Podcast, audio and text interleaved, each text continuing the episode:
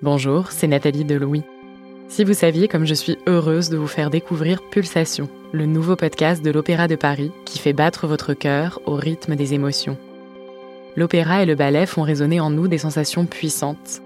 Il m'est arrivé de rire et vibrer face à la formidable énergie déployée sur scène par des chanteurs pour nous faire ressentir toute l'intensité d'un opéra qui se déroule sous nos yeux.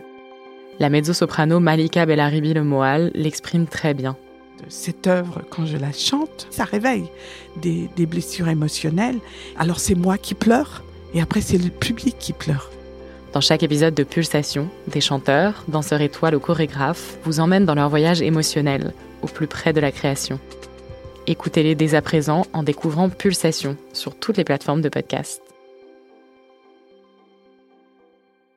Pendant la période de crise sanitaire que nous vivons, notre podcast change de forme pour vous faire partager les ressentis des auditeurs et des auditrices. Vous pouvez nous envoyer des notes vocales pour nous faire part de ce qui vous traverse à hello at Je suis Cyrielle Bedu et vous écoutez Émotion. Dans cet épisode, vous allez entendre Valérie. Elle est actuellement confinée chez elle, en Île-de-France, avec sa famille, et elle a trouvé un avantage à ce confinement le fait de pouvoir être avec les siens, qu'elle voit peu souvent d'habitude, parce que la vie et le quotidien prennent toujours le dessus.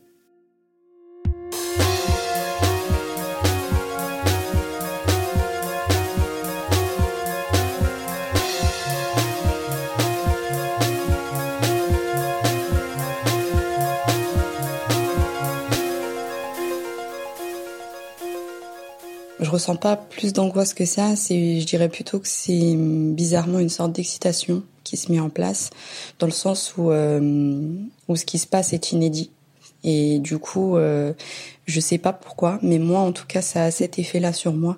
C'est-à-dire que je, enfin, à chaque nouvelle information euh, du stade, j'ai une sorte de, de, sourire nerveux qui s'affiche. Euh, euh, je suis un peu dans tous mes états, je sautille, je vais voir les uns les autres. Euh, je suis pas du tout dans l'angoisse, mais plutôt dans le la démonstration de. Enfin, je fais ressortir quelque chose. Je garde pas pour moi, en tout cas. Du coup, c'est un peu cet aspect-là, c'est-à-dire se dire qu'on est en train de vivre quelque chose euh, d'inédit et de vraiment bah, historique tout cas, enfin, moi, je n'ai pas souvenir que dans l'histoire de mes arrière-grands-parents ou de mes grands-parents, il y a eu quelque chose comme ça. Donc, c'est quand même quelque chose de d'historiquement euh, bah, nouveau. Au-delà de l'aspect euh, angoissant qu'il peut y avoir par rapport à cette histoire de, de contamination possible, de mort possible, c'est une expérience qu'on va vivre ensemble. Bah, du coup, chez nous, avec nos proches, si on en a, avec notre famille, avec nos enfants. Personnellement, j'ai trois enfants. Euh, j'ai mon mari à la maison.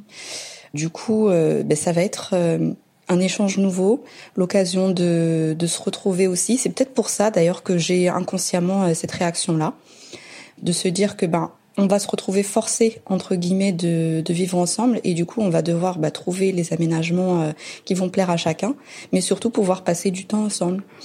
Enfin dans la vie de, tous les jours, on est facilement les uns chacun de notre côté.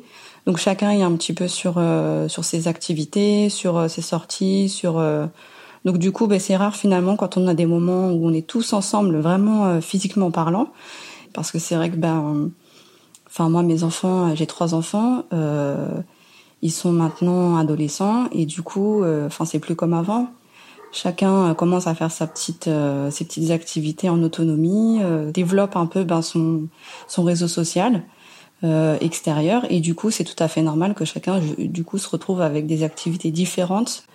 Et du coup euh, le fait de, le, de, pouvoir le vivre ensemble et pas les uns euh, euh aux quatre coins du monde ou séparés euh, dans nos familles respectives là on a la chance de les avoir encore à la maison donc on est vraiment tous réunis on est on a l'impression enfin moi je vis ça ça on dirait un peu une une famille ours qui hiberne et qui va se retrouver dans son dans son dans sa petite caverne, dans son petit dans son petit cocon.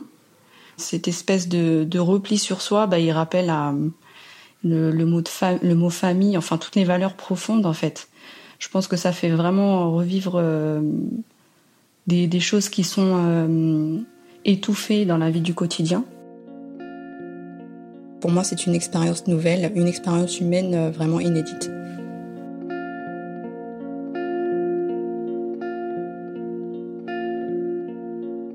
Merci à Valérie de nous avoir apporté son témoignage.